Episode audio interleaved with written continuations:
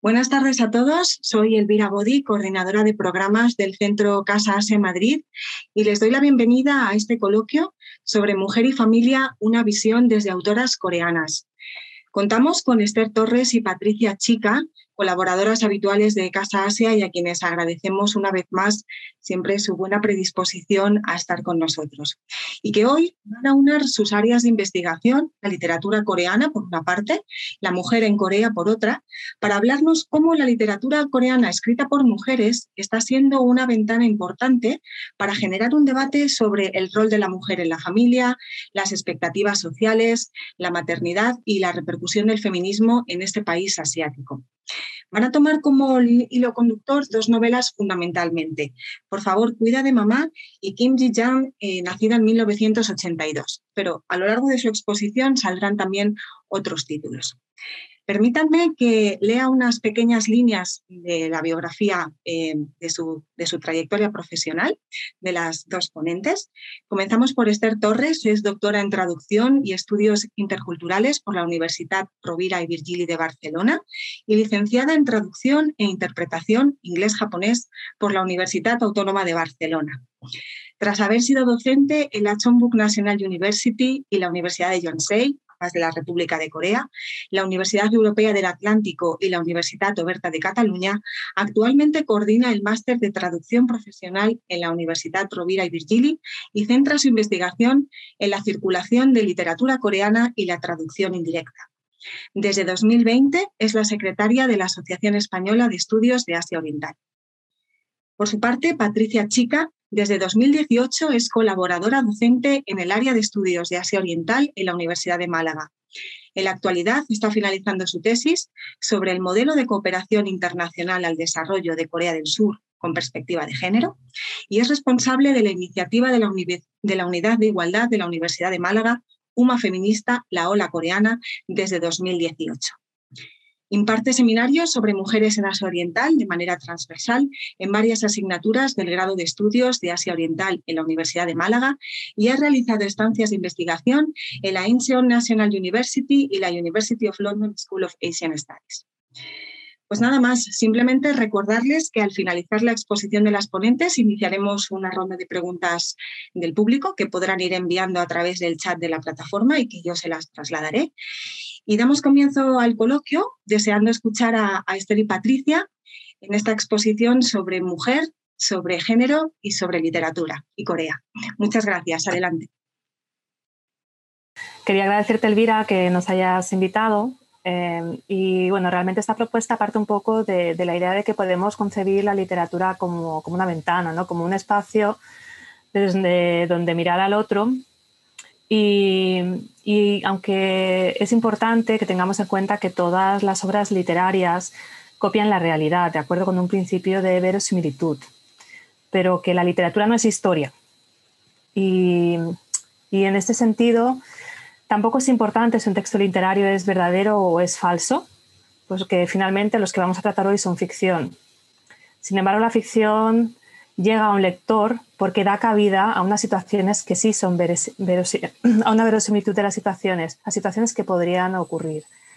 Eh, a lo largo de esa presentación, eh, Patricia va a irnos dando un poco de contexto teórico que ahora explicará y yo voy a ir aportando eh, cómo este contexto teórico se refleja principalmente en estas cuatro obras que están traducidas al español y, que seguro que, todos conocéis. Y no me quiero extender más, eh, te dejo, Patricia, que nos expliques un poco cómo va a ir la charla de hoy. Muy bien, muchas gracias, Esther, y gracias, Elvira y Casa Asia, por, bueno, por invitarnos una vez más a estar aquí hoy dialogando con todas vosotras y vosotros sobre, sobre este tema. Como bien decía Esther, a lo largo del, del diálogo vamos a ir viendo varias obras y nos parecía muy importante tener el contexto histórico, social, cultural, que muchas veces se retrata en estos libros y, que a veces pues, podamos desconocer, ¿no? Aquellos sobre todo que no conozcan tanto sobre la historia o, la, o el recorrido de Corea del Sur. Eh, mm, habría muchísimos puntos que tratar, pero bueno, hemos decidido eh, coger los que consideramos los más relevantes. Vamos a hablar en un primer lugar de qué papel ocupa eh, y ha ocupado la mujer desde un punto de vista tradicional, estructuras que se siguen repitiendo en muchas familias de hoy o que siguen teniendo un peso bastante importante. Algunos momentos clave en la historia que han hecho que surja eh, un cambio o, que dieran mayor auge los movimientos de género en diferentes momentos de la historia. Hablaremos también de cómo hay dualidad en muchos aspectos, como es eh, la incorporación de la mujer al mundo laboral por un lado y por otro la presión social por la maternidad. Y finalizaremos hablando de qué importancia tiene los movimientos actuales, tanto bueno, la literatura como la, la propia sociedad coreana. Esos serán los puntos principales que trataremos y que iremos contextualizando con las obras. Pues eh, empezamos ahora sí con, el, con este primer punto del que os hablaba y que es, eh, yo creo que esencial para que entendamos muchas de las obras que, de las que vamos a hablar hoy.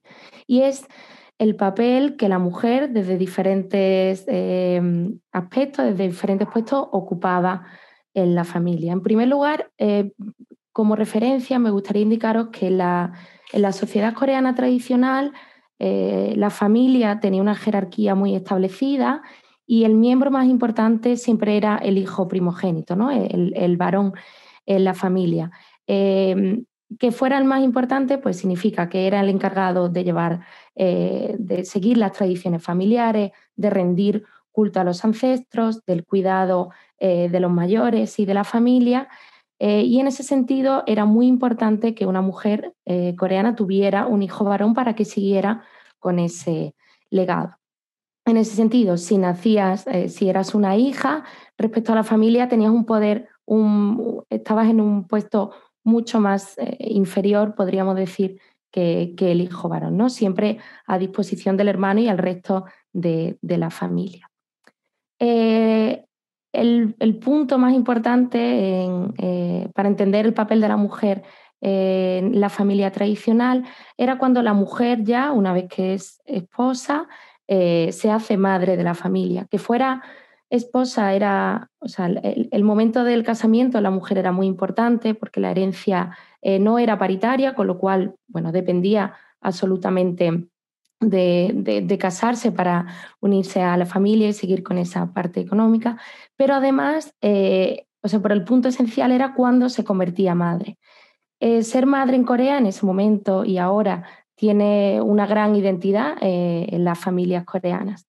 Se le asociaban virtudes importantes como la castidad eh, y la obediencia, pero también tenía un papel muy importante en la jerarquía eh, coreana tradicional. Lo vemos en algunas obras de las que ahora nos, hablará Esther. Por ejemplo, eh, la madre es la administradora de la casa, es decir, aunque el, hombre tiene un papel muy importante, ella es la que toma las decisiones, podríamos decir, en los temas cotidianos, en la educación de los hijos, incluso la preparación de los ritos. Con lo cual, aunque tenía un papel bastante sumiso respecto al hombre, sí que, sí que tenía esa concepción de que es una madre sabia, buena, paciente y además luchadora y administradora de la casa. Y otro papel muy importante es el que jugaba la suegra, esa madre del, hijo varón o la madre del marido de esta esposa, en la que sí tiene un papel eh, más importante, incluso en ocasiones tenía un papel importante en ciertas decisiones familiares como madre de ese hijo varón. Esto eran, podríamos decir, algunas de las pinceladas de cómo se configuraban eh, la jerarquía en la familia, ya os digo, como con ese papel muy centrado en las madres, donde era muy importante pues, que las madres tuvieran hijos e hijos varones y ese cuidado de, los mismos. Sí, efectivamente, Patricia, estos son aspectos que se ven eh, muy habitualmente en, las obras que, tenemos delante. ¿no?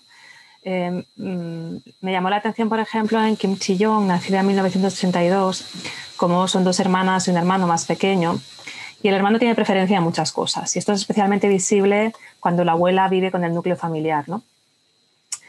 Y, dice la protagonista, comprendía que todo lo que venía de su abuela, desde su tono de voz, la posición de su cabeza y sus hombres hasta la respiración, emitía en conjunto un mensaje que, si bien era difícil de sintetizar en una sola frase, le recriminaba que se atreviera a codiciar lo que pertenecía a su nieto varón.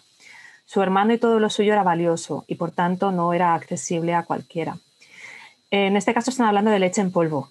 No creáis que estamos repartiéndonos la herencia, pero la, la intención de que al repartir la comida, primero comía el padre, luego comía el hijo varón, luego la abuela y después ya la madre y las hijas si llegaba algo.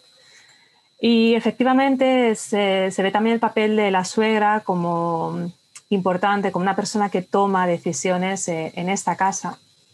En una escena un poquito más adelante, en el que precisamente la, abuela, la suegra ya ha fallecido y el hijo intenta, el niño intenta hacer valer eh, bueno, los derechos adquiridos, por decirlo de alguna manera, ¿no?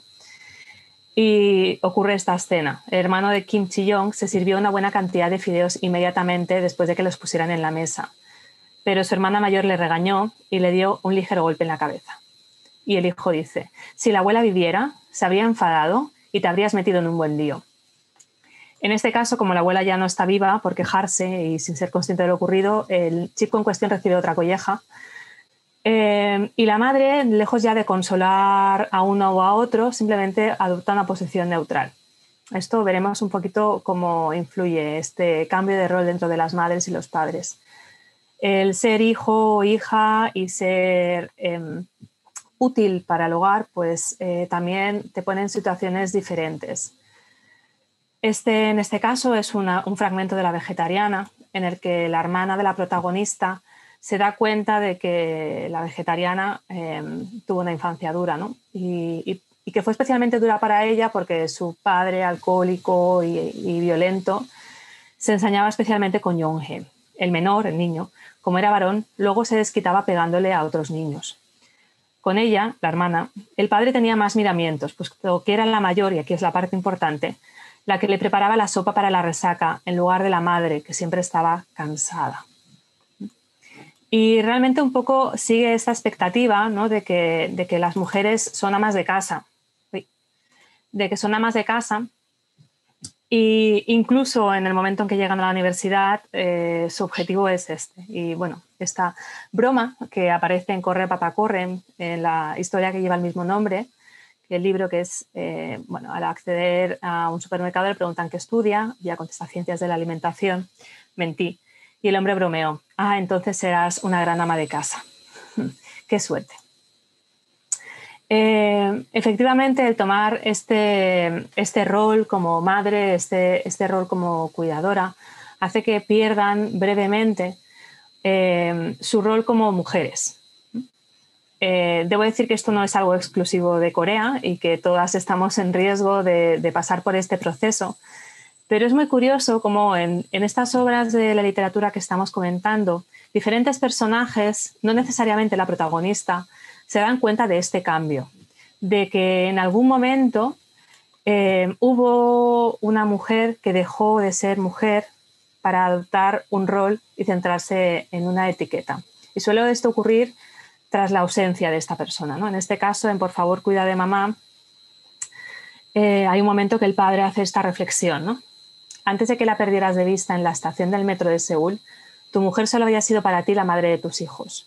Después de que la madre de tus hijos desapareciera, comprendiste que era tu mujer la que había desaparecido. Tu mujer, a quien habías olvidado durante 50 años, ahora estaba presente en tu corazón. De hecho, en este libro, eh, casi todo el libro es una búsqueda de la mujer. Todos eh, empiezan buscando a la madre que se pierde en la estación de Seúl y de una manera u otra, tanto sus hijos como su marido acaban encontrando a la mujer. Y finalmente, como una última reflexión antes de pasar al, siguiente punto de cómo ha evolucionado eh, la mujer en la sociedad coreana y qué momentos claves del cambio podemos encontrar, decir que a veces también es una autorrevelación eh, y también suele ocurrir por eh, cambios en el personaje. En este caso, la que habla es la hermana de la vegetariana, y llega un momento ya cuando al final del libro, no sé si puedo hacer spoilers o no, voy a intentar evitarlos, pero bueno, simplemente em, eh, se da cuenta de que pese a intentar em, ser estricta con su hermana, em, la situación que ella vive le afecta también. Y, y, dice esa pequeña frase, ¿no? Volvió a recorrer con la vista los objetos de la casa. Nada de lo que había allí era suyo, del mismo modo que su vida no había sido nunca su vida. ¿Por qué? Porque con la mejor intención de ser una buena mujer para su marido, que le acaba poniendo los cuernos, que le acaba siendo infiel, eh, cede todos sus gustos, todas sus preferencias eh, para adaptarlos a los de la persona que vive con ella en la casa. Y llega un momento en que se da cuenta de que ya no hay nada en esa casa que realmente la represente. Ni siquiera ella misma se representa. Eh, como veis, incluso en novelas contemporáneas, la búsqueda de la identidad de la mujer es un tema candente, es un tema que se refleja a menudo, eh, posiblemente por esta dualidad que comentaba Patricia de, cómo ha avanzado la sociedad por una parte, pero cómo las expectativas eh, siguen estando ahí en cierta manera y cómo mm, se tiene que negociar este proceso de, búsqueda de uno mismo. Eh, te devuelvo el micrófono. Bueno, efectivamente, habéis visto cómo, esos rasgos tan, tan esenciales también pues, los vemos en, otras sociedades, ¿no? Como son eh, la mujer en la familia, un papel pues, que se ha mantenido durante mucho tiempo, mm, prácticamente bueno, hasta el, siglo XX, con hubo alguna serie de cambios de los que ahora vamos a hablar que fueron haciendo que esta situación evolucionara. Em, algunos de los más, bueno, uno de los más importantes fue el, fuerte desarrollo económico eh, que sufrió o que vivió Corea del Sur eh, en la segunda mitad del siglo XX. Eh, fue un momento, a, partir principalmente de la separación respecto a Corea del Norte, en la que en un momento muy rápido Corea del Sur se desarrolla económicamente muy fuerte, ¿no? Se, se, industrializa de forma muy rápida y la mujer pues, se une un poco a esa maquinaria del desarrollo económico nacional. ¿Qué significaba eso? Pues mujeres, hombres también, pero mujeres que emigraban a núcleos urbanos, que se separan de sus familias, de hecho, bueno, muchas de ellas sufriendo situaciones eh, de vulneración de derechos humanos bastante eh, graves, muchas de las fábricas, pero bueno, eh, esa mm, urbanización de, muchas mujeres que vivían en el núcleo rural que por un lado hace que se separen o que se rompa con esa concepción de la familia tradicional coreana grande. Eh, era habitual que las familias tradicionales tuvieran muchas generaciones conviviendo en un mismo espacio eh, y el hecho de mudarte de lo rural a, la parte urbana, a, esa búsqueda de trabajo, hacía que las familias eh, fueran más, más reducidas. otro momento muy, bueno, otro punto muy importante es en paralelo a todo este desarrollo económico, eh, la importancia que retoman los movimientos de género en Corea, partiendo de, todo el trabajo que se había llevado a esta hora. Eh, grandes eh, luchas que había en aquel momento, como la reestructuración de la ley de la familia, esto que hablaba de, de la herencia patrilineal, de toda esa fuerte dependencia del hijo varón, no cambia oficialmente hasta 1991, con lo cual, fijaros, ¿no? El 91 fue hace, hace muy poco, eh, gracias a esa ley, pues ya la herencia era paritaria, pero eso no significaba eh, que la concepción de lo que, de lo que era una hija y un hijo, o de la mujer y el hombre en la familia, cambiaron. ¿no? Estos dos puntos yo creo que son eh, de los más relevantes que empiezan a originar cambio. ¿no? Por un lado, ese eh, fuerte desarrollo económico, eh, que también hace que la, eh, la, mujer se incorpore al mundo laboral, que vaya ganando dependencia económica y que su propio papel en la familia también cambie, con ciertas consecuencias que veremos en el siguiente punto. Y por otro lado, cómo empiezan a haber reivindicaciones desde los movimientos de género muy centradas en el en el papel de la mujer en la familia y también en otras cuestiones, pero bueno, que hoy se sacan o se escapan un poco más de, nuestro tema. Ya ahí se comienza a ver pues, eh, la, elevada brecha salarial que todavía vemos muy acusada en Corea, cómo hay mayores dificultades para la incorporación de la mujer al mundo laboral, las dificultades para acceder a los puestos de trabajo. Y todo esto empieza o se desarrolla especialmente en ese momento del desarrollo económico de Corea del Sur.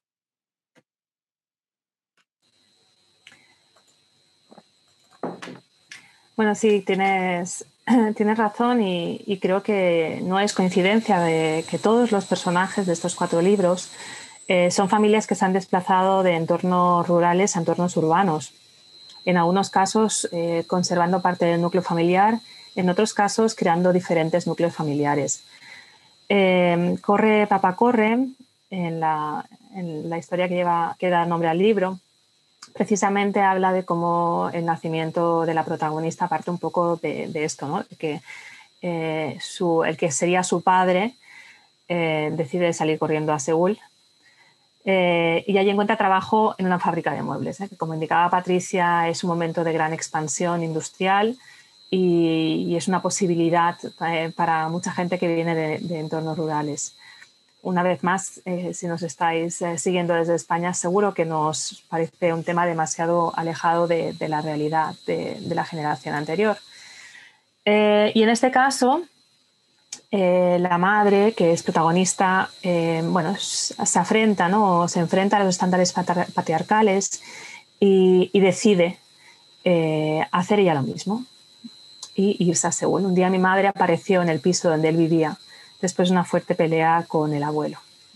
Y principalmente esto es el inicio de, otra historia. En este caso implica un cisma en la familia, donde el padre, donde el abuelo y la madre siguen peleados pero esta historia que acaba no muy bien, digamos que nos acaba en familia feliz, acaba en, bueno, aquí que lo puedo explicar porque es el principio. Eh, simplemente eh, el padre, el que sería el padre, tiene la posibilidad eh, de convencer a su novia de tener relaciones sexuales a cambio de conseguir anticonceptivos. Y entonces lo consigue, va corriendo a la farmacia, lo de correr es un aspecto que se repite mucho en este libro, con tanta prisa que se olvida preguntar cómo, cómo se toman los anticonceptivos.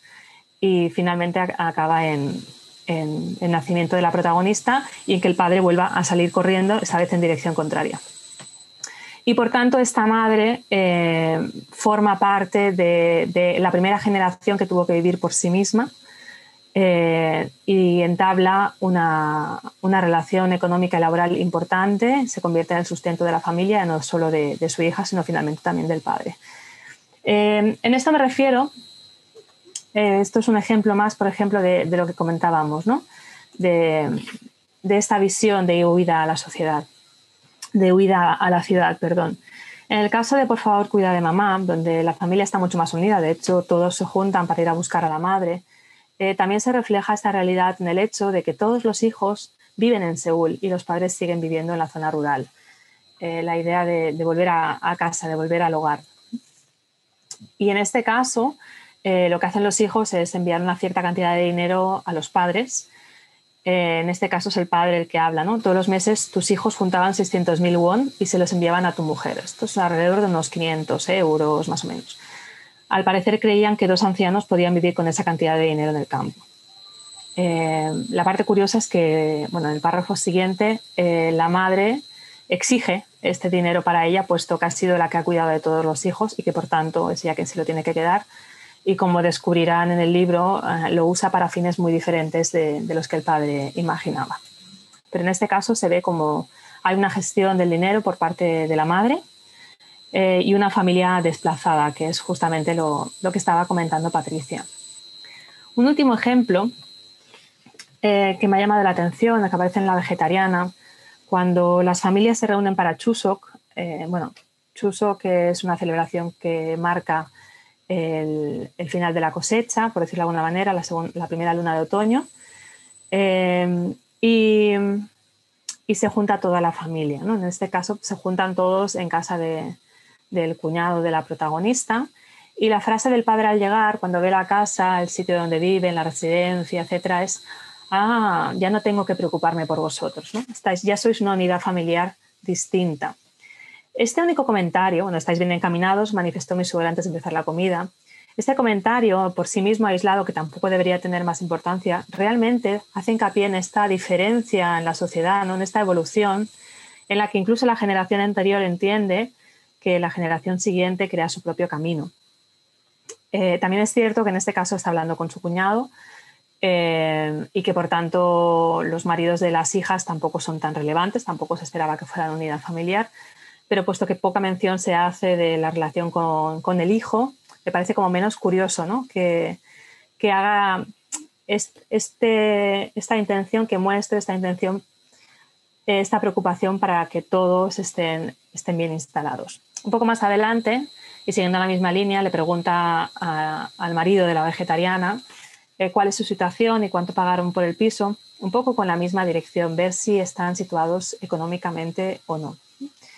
Y creo que en relación a la situación económica pasamos un poquito al siguiente tema.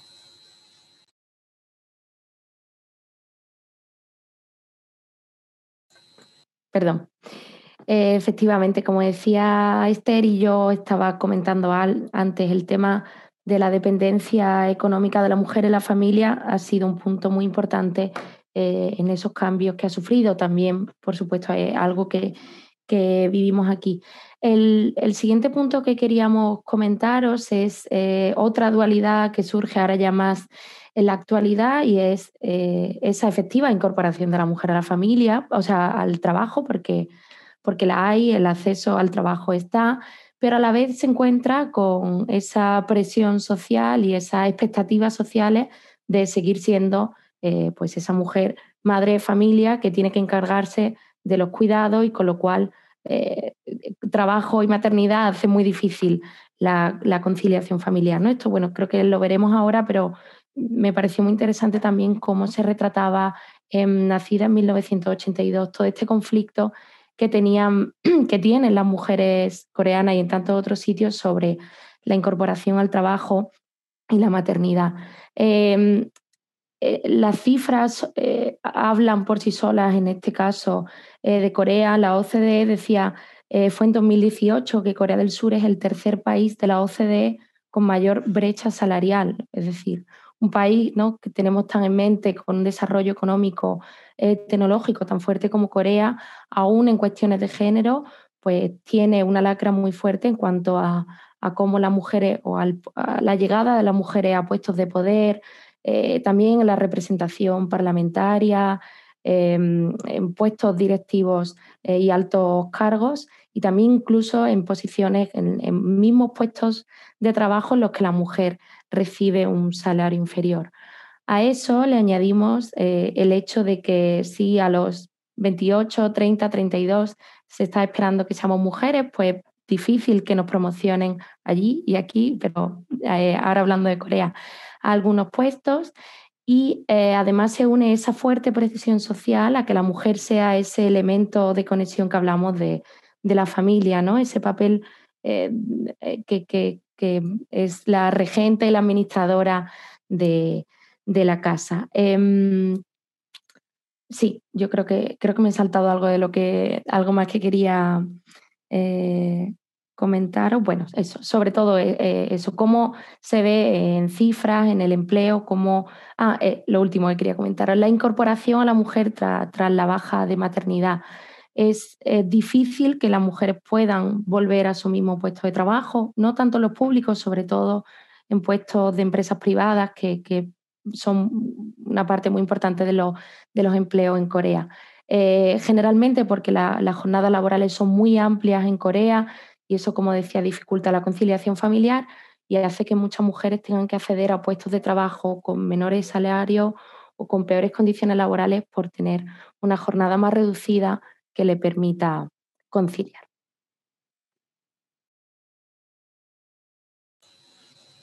No, efectivamente, eh, también esto va muy relacionado con las expectativas eh, que se generan sobre qué tienen que conseguir las mujeres, eh, incluso en situación de, desigualdad.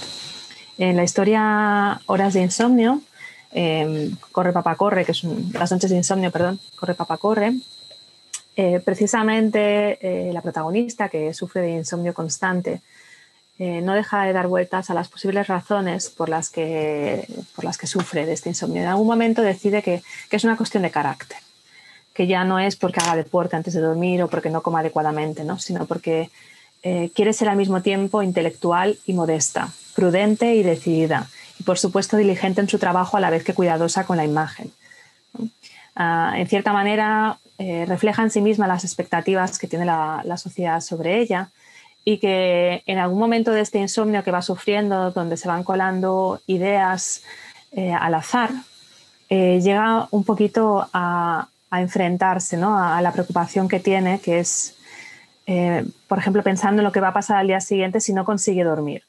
Si sufrís insomnio, yo creo que os vais a sentir muy identificados con este fragmento de, cómo funciona tu cabeza en ese momento. Seguía dándole vueltas a la letra S intentando razonar conmigo misma sobre por qué tenía que dormir. Estoy muy cansada. Ya es la una, tengo que levantarme a las seis. El jefe de la oficina llega siempre una hora antes que yo no le caigo bien. Si no me duermo, mañana estaré cansada y si mientras sueño el trabajo meteré la pata. Y si meto la pata, me pasaré toda la noche comiéndome la cabeza sin poder dormir. Y así, pasado mañana, meteré la pata más. Pero es que, es que, ¿por qué me han dicho lo que me han dicho? Es decir, se pasaba la noche en vela por motivos insignificantes.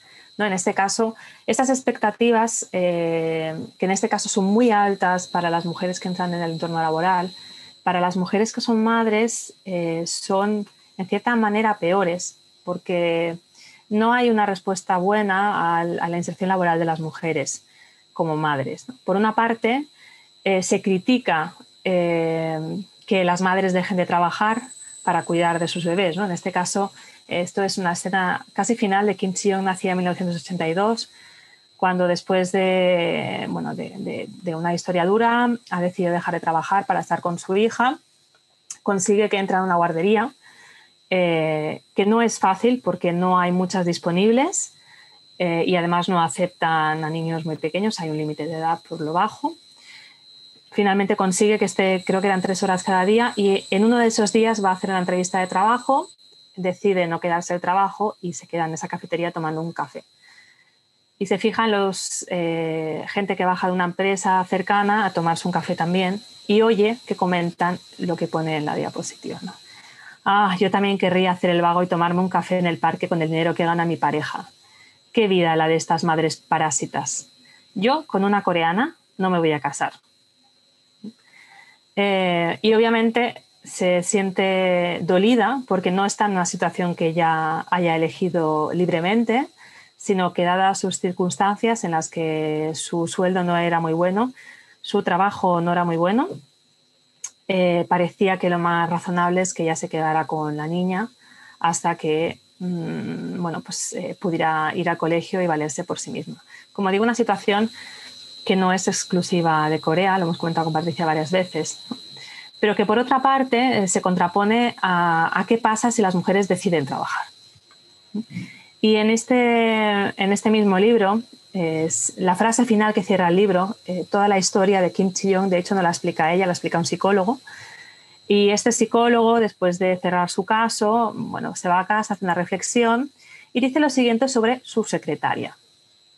Su secretaria, que ha tenido tres abortos y que habiéndose quedado embarazada una vez más, eh, bueno, decide pedir la baja médica, no es la baja por maternidad, es que pide la baja médica para intentar que el embarazo llegue a término. Y dice el psicólogo fantástico que ha tratado a Kim Chi-young, pensé en el vacío que iba a dejar en el personal cuando pidiera la baja por maternidad y en los reiterados permisos que fuese a solicitar para ausentarse o salir temprano de la oficina, porque estaba indispuesta, porque el niño estaba enfermo. En conclusión, no es tan horrible que deje ahora el trabajo, pues eso evitará las situaciones incómodas que podrían producirse más adelante. Es decir, el psicólogo está encantado con la secretaria, considera que han conseguido nuevos clientes por lo amable, por la abierta que es, etc. Pero cuando llega el tema de la maternidad, ah, se impone una realidad económica y es que él considera que, mantenerla en el puesto de trabajo sería una pérdida de tiempo y dinero. Y por tanto, si bien en un primer párrafo eh, la acusa de dejar al trabajo por ser madre, en un segundo plano piensa, bueno, de hecho, a la larga salgo ganando porque ya no la he hecho yo, sino que se va ella. Eh, esta necesidad de combinar la maternidad eh, con, el puesto laboral también se ve en otras obras. Eh, me parece bastante relevante, como tanto en Corre Papá Corre como en Por favor, cuida de mamá, tanto una protagonista como la otra, que son mujeres que se han labrado una situación laboral estable. En el caso de Corre Papá Corre, la protagonista se hace taxista de Seúl, eh, que es un trabajo fantástico. Eh, y muy al final consigue que su padre, con el que estaba peleada, reconozca que pese a todo, ella ha sido la que ha tenido más éxito y con la que mejor se lleva. Eh, o a la que más admira mejor, porque creo que la frase es algo así como, siempre me han gustado las mujeres peleonas. Eh, y por otra parte, por favor, mamá, corre, un momento de catarsis en la obra es cuando el padre, después de haber descubierto las actividades de la madre, puede ir a su hija, la escritora, que es la que inicialmente da cierre al libro y inicia la historia, que le puede confirmar que su madre estaba muy orgullosa de ella.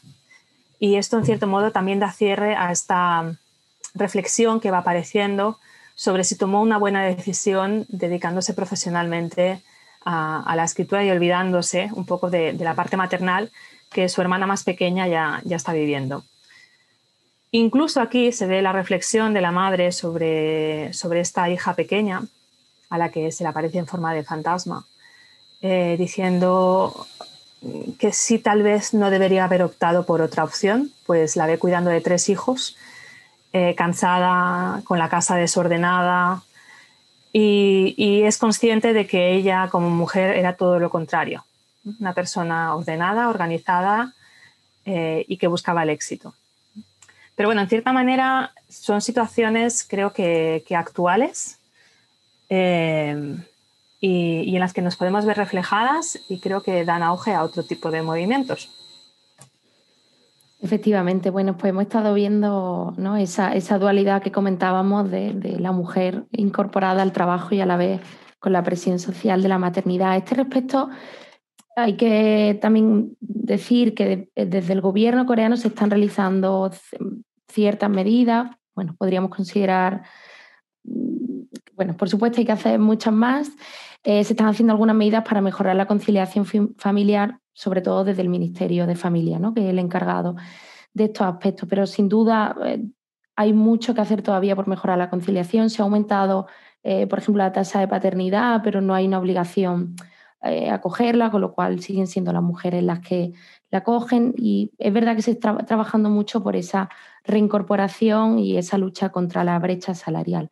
Y en este sentido, pues las principales promotoras o a las que se deben eh, que se estén dando estos cambios en las instituciones, pues son sin duda los movimientos feministas eh, que se dan en la nación. Son movimientos con una larga tradición, ya desde los movimientos por la democracia de Corea eh, tenían un papel muy presente y, anteriormente em, anteriormente a esto también.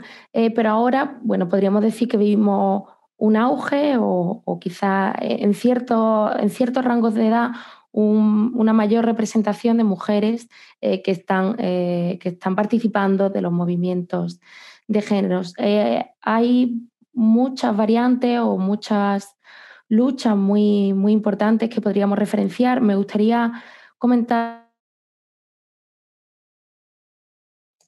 Me gustaría comentar las, más importantes para que entendamos también cómo ha cambiado o cómo está cambiando esa concepción de, la mujer. Por un lado, y muy relacionada con la familia, pues bueno, muchas y muchos sabréis que en Corea eh, ya desde el 1 de enero de 2021 eh, se reguló por fin la ley del aborto que estaba eh, antiquísima. fue una de las grandes luchas de los movimientos de género en Corea y ha sido una gran victoria sin duda para estos movimientos.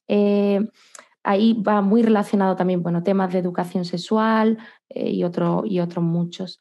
Otro de los, de los puntos relevantes o de confluencia de muchos de los movimientos de género o de las asociaciones feministas son aquellas eh, que luchan contra el acoso, el acoso laboral, que es una lacra muy importante en Corea, y como decíamos también en muchos sitios, pero tal y como están configuradas las jerarquías y la cultura patriarcal en, muchas de las empresas e instituciones coreanas, pues lamentablemente eh, ocurren muchas situaciones de acoso laboral y el movimiento MeToo, que en 2018 en Corea también vivió una importante explosión, ha sido sin duda un gran paraguas para muchas mujeres, ¿no? Se han visto representadas em, con historias compartidas y eso ha ayudado a que muchas mujeres se animaran a, denunciar. Luego la justicia, pues bueno, no, aún no, no está preparada o no, no ha llegado a ese avance como para entrar al juicio de muchas de estas situaciones, pero bueno, ha sido sin duda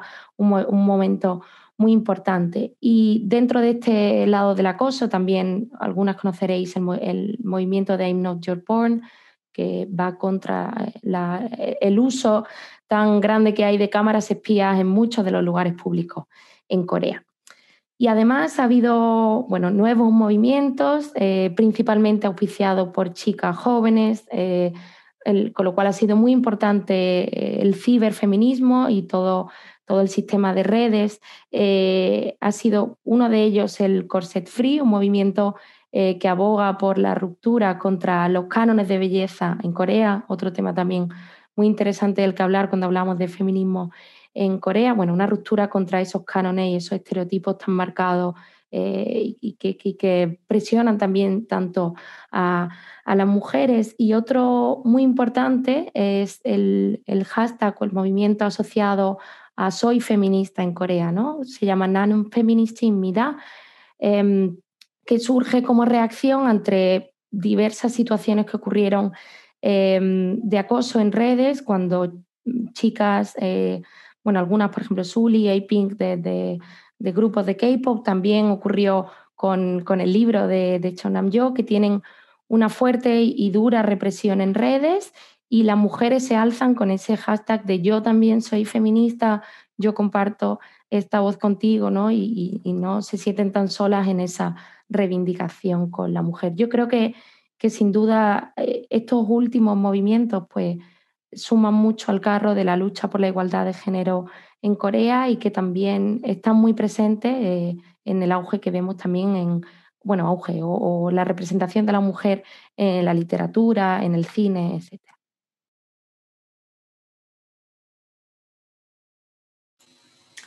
No, eh, sí, efectivamente. Eh, bueno, estos libros, los que comentamos hoy, se publicaron eh, entre 2009 es el más reciente a 2019 eh, y por tanto hay algunos aspectos que se tratan solo, solo de pasada ¿no? y, toda la parte del MeToo, por ejemplo, no, no se ve claramente. Sin embargo, sí que es curioso que sale, en este caso, eh, una, en Kim Ji-young nació en 1962, sale este caso como la ex jefa de Kim Ji-young del trabajo que deja antes de cuando se queda embarazada, eh, estas mujeres sufren un, caso de, de molca, eh, que es eh, bueno, el nombre que recibe la ocultación de cámaras en sitios donde puede haber mujeres desnudas, en el caso de probadores, en las escaleras del metro, en los baños públicos, etcétera, en habitaciones de hoteles, para grabarlas sin su consentimiento.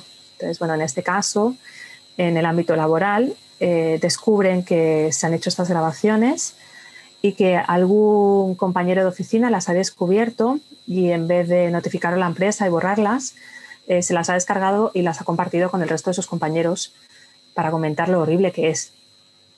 Eh, y obviamente esto da, lugar a una situación muy incómoda para todos, que finalmente se resuelve con una demanda judicial. Eh, entonces, bueno, la ex jefa de Kim junto con otras mujeres aún en estado psicológicamente estable, inestable creo que era la palabra, empezó a tomar medidas con el asesoramiento de una organización feminista y se estaba preparando para dejar la agencia y montar una propia. Em, son esas pequeñas pinceladas los que, las que muestran las, circunstancias, las situaciones en las que se pueden ir encontrando. Eh, también aparece el acoso sexual y la violencia sexual contra la mujer en, la vegetariana.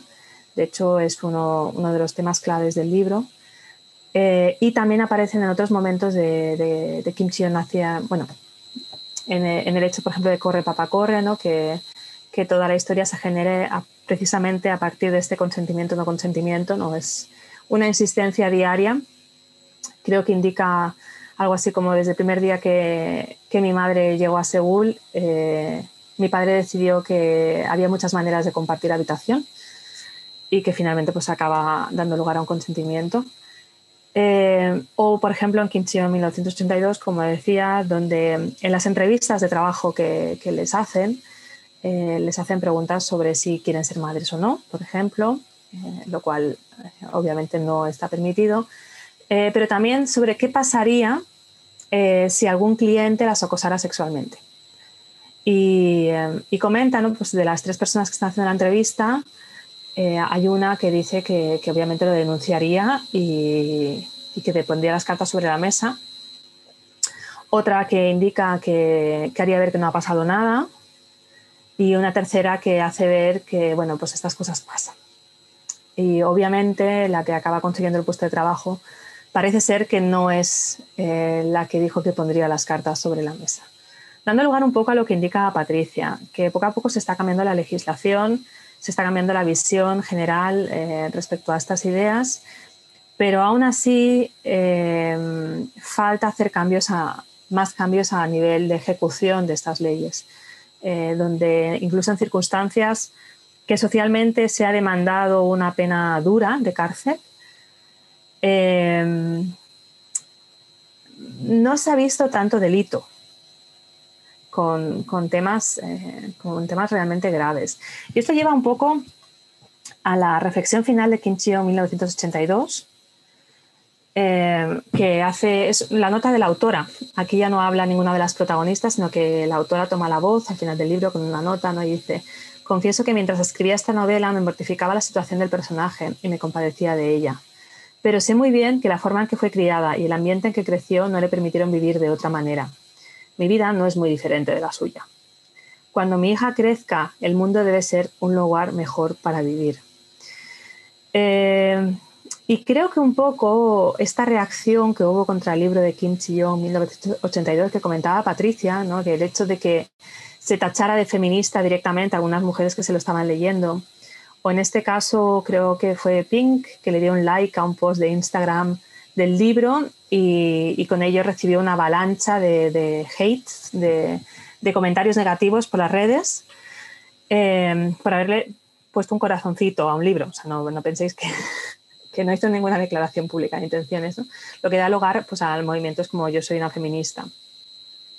Eh, pero que esta, esta idea. Eh, esta necesidad o esta intención de, las diferentes mujeres que quieren que sus hijas tengan una vida mejor, que sus hijas tengan más opciones, eh, puede que sean un poquito el, camino hacia el cambio.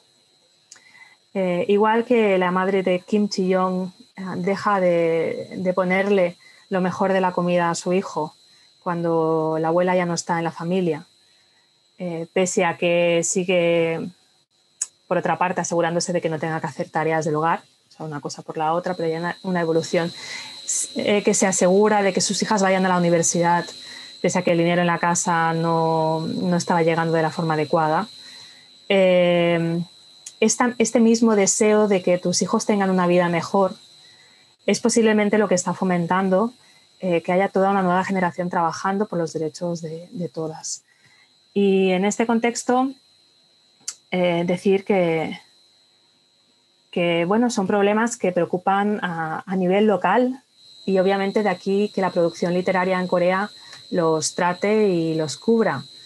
Pero la posibilidad de que estos libros hayan llegado a traducir, que hayan llegado al castellano, que no es una lengua de las primeras a las que se traduce la literatura coreana, creo que demuestra que estas situaciones resuenan en otras situaciones, eh, en otros países eh, y que muestran un problema global, obviamente con diferentes matices, con diferentes repercusiones a diferentes niveles, pero que, que hace que por una vez no veamos la literatura coreana como un balcón a otros mundos, sino como un espejo a nuestro propio mundo. Y que esto es lo que hace que una literatura pase de ser local a ser universal. Eh, pese a ello, recordar que la literatura es ficción y, y como ficción representa situaciones posibles y que para ver situaciones eh, reales tenemos la sociología y la historia. Eh, dicho esto, Patricia, no sé si quieres añadir alguna más.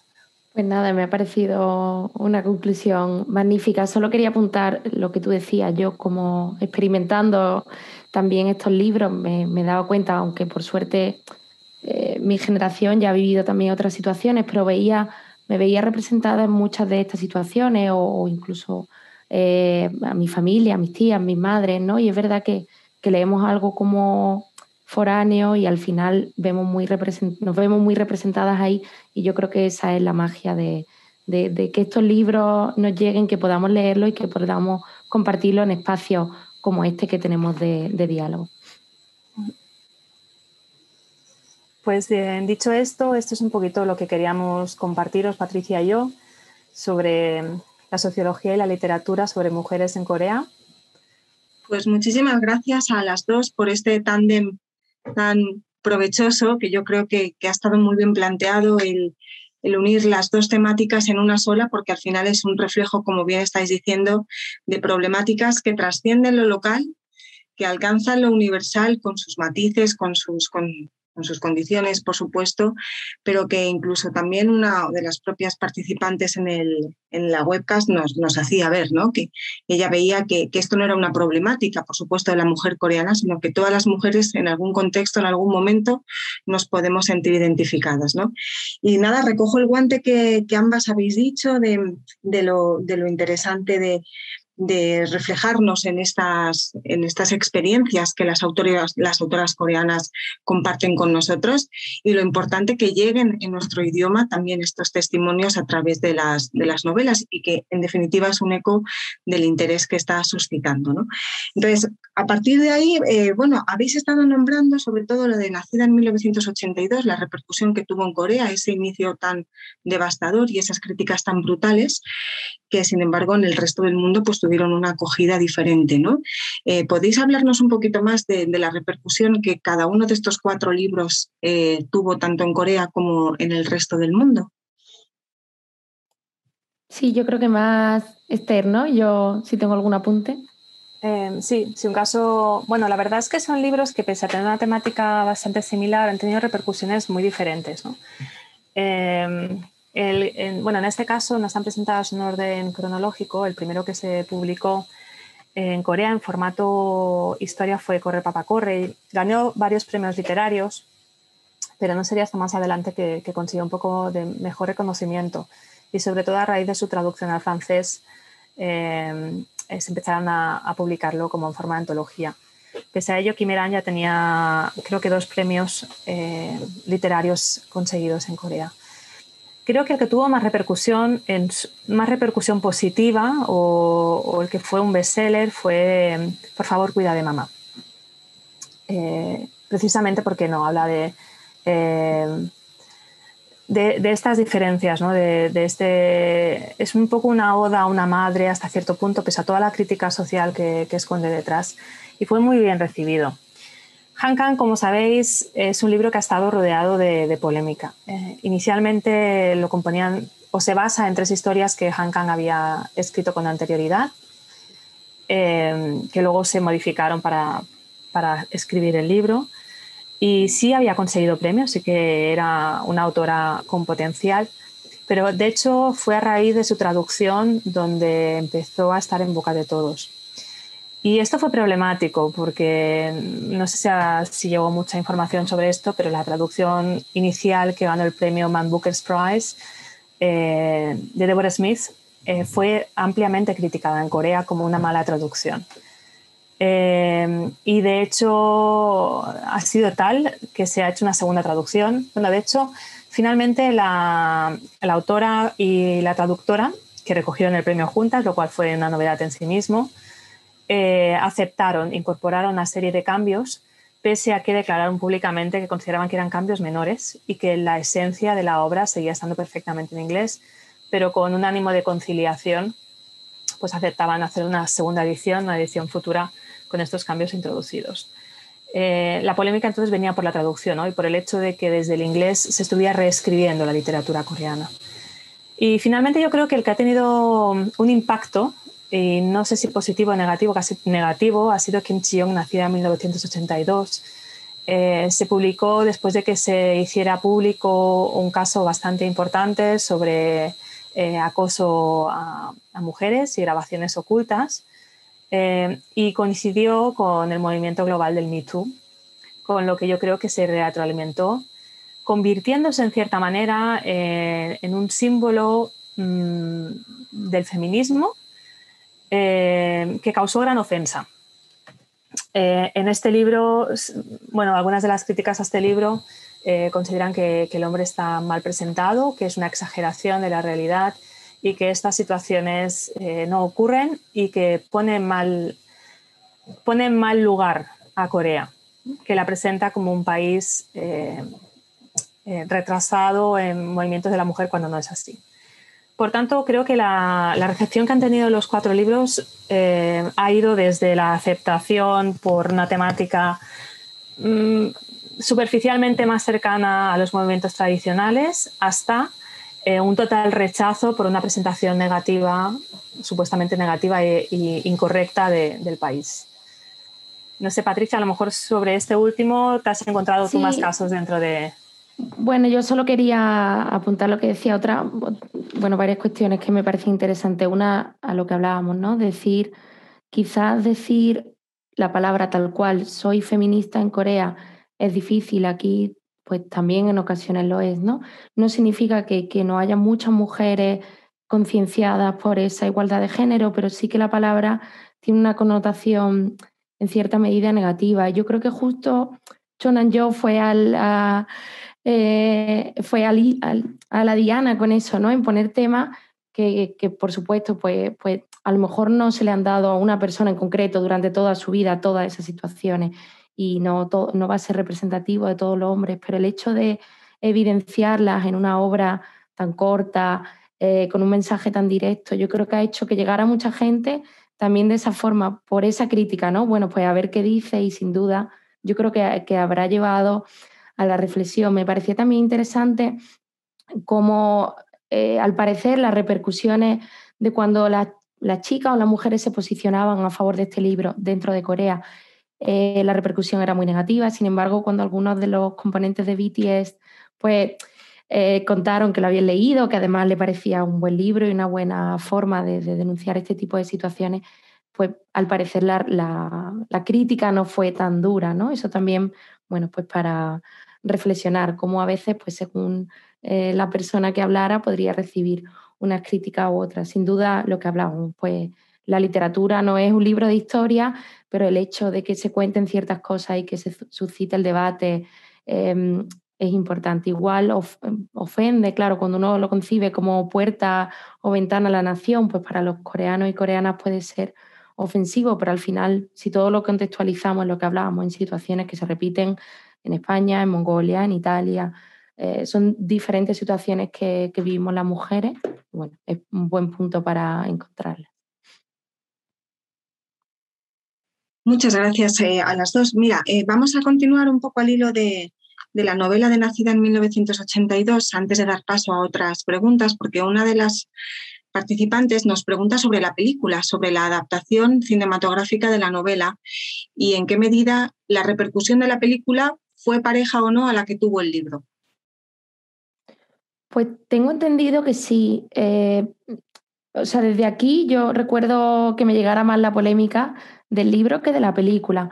Eh, la película que además la pusieron hace poco en Málaga también sí que tuvo una gran acogida, lo que hablábamos, ¿no? Que fuera y dentro fue diferente.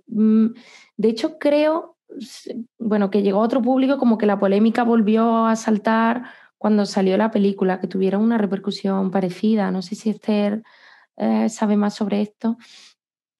Pues no te sé decir, la verdad. Em, sí que recuerdo alguna crítica sobre hasta qué punto la película representaba el libro o era una historia paralela, pero no, no recuerdo una crítica especialmente mordaz contra la película, la verdad. Eso sé que la hubo, pero no, no sé si fue tan Mm, fuerte o tan amplia como tuvo el libro. Hmm. Nos hacen también alguna pregunta concreta, por ejemplo, si hay algún libro que trate el tema del acoso sexual en los lugares de trabajo, escrito también por alguna autora coreana. Quizá esto, Esther. Pues así a voz en pronto, traducido al castellano, o sea, más allá de, la información que sale en Kim yo creo que traducido al castellano no hay mucho. Sí que hay un libro que se ha traducido recientemente al inglés eh, de Jung Go-un que se llama The Disaster Tourist, eh, que trata un poco, un poco este tema. Eh, creo que sí que da ah, una visión, bueno, no es una visión del acoso sexual, sino que bueno, es parte de, de, los temas que trata. Yo creo que si la persona habla inglés sería un punto para empezar Sí, es que lamentablemente todavía no tenemos, bueno, tenemos, nos ha llegado una muestra, pero no. Estamos mejorando, ¿eh? Estamos mejorando. Sí, sí. Yo creo que ahí también hay un punto importante y es que el auge está haciendo que, se, que haya más representación de obras de mujeres coreanas también que no lleguen aquí a, España. Hmm. Sí, y además... Sí. Ah, perdona, es que estaba pensando que, eh, así en un término relacionado, creo que recientemente se tradujo, de hecho, la obra de Na Sok, de una de las primeras feministas de Corea. No sé si te suena, Patricia. Ahora, ahora me ha venido la imagen. Bueno, como, como algo que sí que tenemos en español, porque me sabe mal cuando me piden recomendaciones de literatura coreana, dar textos en inglés. Ya, Elvira. Las webcasts sobre literatura y demás siempre, siempre suscitan esto, o sugerencias. Si luego os parece, Esther o Patricia, si tenéis algún título que, sea a lo mejor un poco más complicado de, conocer, pues lo podéis poner en el chat y así para todos los que nos escuchan lo, pueden tener. Em, nos preguntaban también sobre alguna comparación, o sea, un poco esto quizá más Patricia, eh, sobre la situación de la mujer en Corea, hasta qué punto puede haber una comparación con la situación en otros lugares como por ejemplo Japón o incluso España. Bueno, a mí es que las comparaciones no me gustan mucho. Mm, bueno, siempre las hay, pero no, no querría caer en comparar si hay algo que esté mejor o que esté peor. Por supuesto, los contextos son diferentes. No conozco el caso de Japón, eh, muy poco como para hablar de ello. En España también pues, los movimientos feministas han tenido un importante papel en la sociedad. Lo hemos desarrollado con otro contexto eh, filosófico religioso, el cristianismo también tiene los elementos patriarcales de otra forma. Me sería difícil hacer una comparativa. Es verdad que aquí se ha avanzado mucho, por ejemplo, en políticas de género. Sabemos que tenemos una gran representación de mujeres en puestos de poder, la brecha salarial, aunque hay, em, no es tan acusada. Bueno, es que creo que es un tema controvertido comparar yo creo que, sí, en, algunos aspectos habrá avances, en otros por las situaciones que haya pues no serán tales. No sé si de Japón sabe un poco más Esther que pudiera decirnos algo. Em, yo hace, hace muchos, muchos años, cuando era joven, eh, cuando vivía en Japón sí que estuve haciendo un pequeño estudio sobre la situación de, de las mujeres, pero esto se remonta al año 2002 y, realmente la situación ha cambiado mucho. Eh, en aquel momento había habido avances y había un interés social eh, y un trabajo por parte de, muchas mujeres en mejorar sus condiciones. Em, pero claro, no lo puedo comparar a la Corea de aquel momento, pues no, no, la conocía. Sí que es cierto que me llamó bastante la atención que las, las leyes que se estaban dictando en ese momento para intentar mejorar la conciliación laboral eh, para las mujeres finalmente lo que, lo que acabaron consiguiendo eh, es que hubiera más mujeres que dejaran el trabajo, porque se les concedía más derechos por ser mujeres y ser madres, eh, y por tanto las empresas las consideraban aún menos eh, productivas como potenciales trabajadores. Pues había todo un movimiento de, mujeres que, que, vivían de trabajos a media jornada, que ahorraban dinero y se lo gastaban y no pretendían ni casarse ni tener hijos.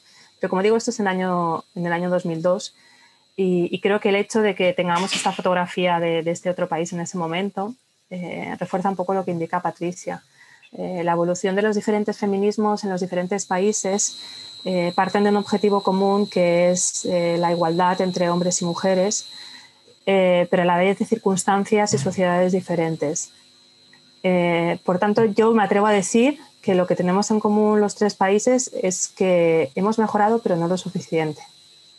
Y que en tanto en uno como en los otros dos, en tanto en los tres, eh, hay muchas mujeres trabajando por ello y también bastantes hombres. O sea que yo creo que estamos en, la dirección adecuada. Totalmente de acuerdo. Retomamos el, tema de Corea en concreto. Nos preguntan sobre el papel de los abuelos. Eh, ¿Qué, nos podéis contar del cuidado de los nietos en, Corea? ¿Se involucran tanto como en España? Porque es verdad que aquí es un pilar fundamental.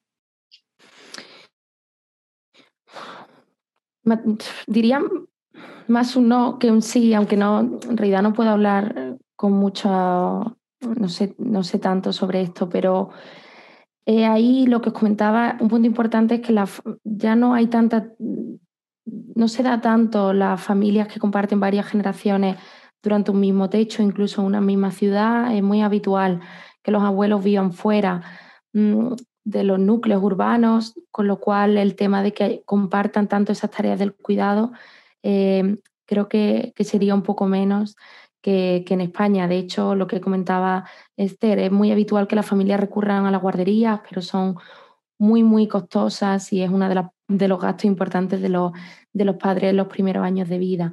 Sí que hay un, problema, eh, o sea, hay una situación eh, que puede ser interesante conocer al respecto de del cuidado de la tercera, de la tercera edad o de, de los abueos.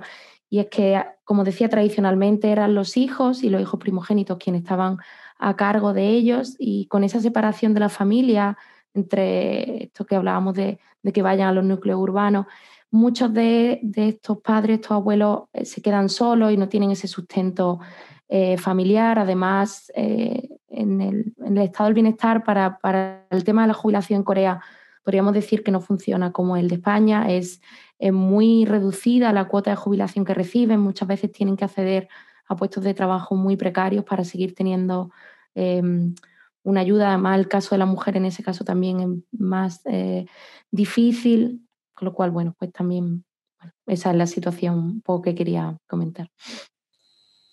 Sí, yo creo, Patricia, que es un elemento clave lo que comentas al final, ¿no? El hecho de que en la tercera edad no se tenga un acceso a una jubilación eh, que, te, que, te, permita tener el tiempo libre como para ponerte a trabajar cuidando de tus nietos. Y lo digo como madre de dos hijos que depende mucho de los abuelos es sin duda un trabajo, eh, te obliga a, seguir de alguna manera vinculada al mundo laboral. ¿no? Creo que se ve bastante bien precisamente en, Kim Chi-yong, en un momento en el que al padre lo jubilan. Eh, es una jubilación anticipada, con lo que lleva, lleva acompañado un cheque importante, una cantidad importante de dinero, que quiere invertir en una empresa china y la mujer la acaba convenciendo que lo inviertan en comprar un restaurante y seguir trabajando en él durante varios años más. ¿no? Eh, y como finalmente, de hecho, es una buena decisión porque todo el resto de compañeros que se jubilan en ese momento pierden todo el dinero en las inversiones y tienen que empezar de cero con 60 años. Por tanto, el hecho de que, de que muchas veces la tercera edad esté ligada a la necesidad de seguir teniendo rendimientos económicos impide que se involucren plenamente dentro de, la crianza de, de, los nietos. Y de mismo modo, el hecho de que haya habido migraciones del campo a la ciudad eh, hace que la relación más estable siga siendo con la persona eh, que tiene cuidado más directo con ellos, que es el hijo mayor habitualmente. Si se da el caso de que, de que la familia se ha acabado trasladando a la misma residencia, que como también indica Patricia, cada vez es menos común. Eh, y por tanto, muchas veces los abuelos se reducen a una visita de fin de semana si están relativamente cerca o a la visita de Chuso, Kisolang, si están relativamente lejos. Eh, para bien o para mal, no es la misma relación que, que algunos privilegiados como mis hijos pueden tener con sus abuelos aquí en España. Nos pregunta otra de las participantes lo voy a leer literalmente, ¿no creéis que los cuatro libros que habéis presentado comparten un mismo estilo monólogo para narrar las dificultades o el descubrimiento de la identidad como mujer por parte de las protagonistas? ¿Diríais que este estilo podría crear un tipo de corriente literaria en el futuro?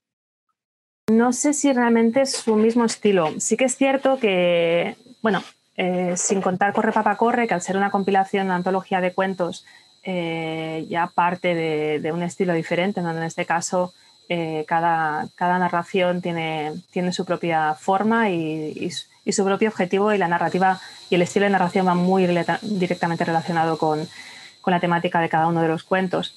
Eh, los otros tres, hay un factor en común que me llama la atención, que es el hecho de que la mujer protagonista, la mujer de la que se habla, solo tenga voz parcial. ¿no? En el caso de Por favor, cuida de mamá, eh, solo es un capítulo de cuatro, que lo un capítulo de tres, perdón, que lo, capítulo de cuatro, que lo narra la madre, por decirlo así, el resto lo, narran otros protagonistas. En el caso de la vegetariana es uno de tres, eh, creo que ella narra el, segundo, el primero lo, narra su marido, el tercero el cuñado y el cuarto la hermana, lo digo así de memoria. Y en Kim Ji-young, de hecho, ella no tiene voz. Es el psicólogo el que explica su historia. Entonces creo que más que un estilo propio, yo creo que, está representando una realidad o, quiere hacer una crítica, el estilo es una crítica en sí mismo a que las mujeres no tengan voz por capacidad propia, sino que necesitan el apoyo de otras visiones para poder recuperar su identidad. Por tanto, no sé si hasta si va a llegar al punto de, crearse como un tipo de corriente literaria. Yo creo que, es simplemente un recurso literario más que se va a ir modificando según lo que se tenga que representar, se vaya modificando también. Pero sí que es curioso ¿no? que, estos, estos cuatro libros precisamente, que han tenido bastante éxito a nivel de ventas fuera de Corea, eh, tengan, tengan esta, esta forma de escritura. Gracias, Esther. Mira, eh, nos comparten también que existe una base de datos de literatura china traducida al español en España y pregunta la participante si hay alguno similar para la literatura coreana. Pues de momento no. Em, yo tengo un artículo en algún sitio publicado con todo lo que se había publicado en castellano hasta el 2011 y eh, lo estoy actualizando y en algún momento estará público y disponible en algún sitio pero a día de hoy eh, lo único que podéis acceder es en la base de datos del Korean Literature Translation Institute, ah, KLTI. Si buscáis KLTI Database, eh, os saldrá, donde se hace un listado de, todas las publicaciones. Bueno, de hecho hay dos bases de datos. Está la base de datos de todos los libros traducidos a los diferentes idiomas en los que ha participado de Korean Literature Translation Institute, que te da me parece que estamos en unos 170 libros más o menos.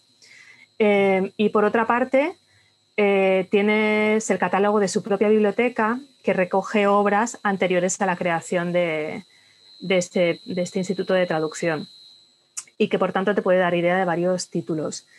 Si trabajas en una biblioteca pública de Barcelona, mm, yo tengo una lista de todos los libros coreanos que están en las bibliotecas públicas de Barcelona la mitad de los cuales ahora mismo están en mi casa. Eh, no sé, creo recordar que por el aplicativo se pueden compartir listas y, posiblemente sería más fácil.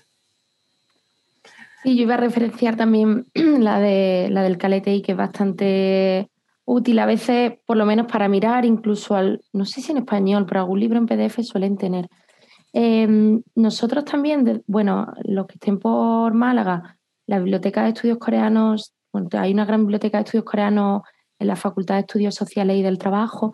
Y además hemos tenido la suerte, eh, con el apoyo del, del KLTI, de haber traído, haber contado con la presencia de autoras coreanas como unos cinco o seis años seguidos para el concurso de literatura coreana que hacíamos en la UMA.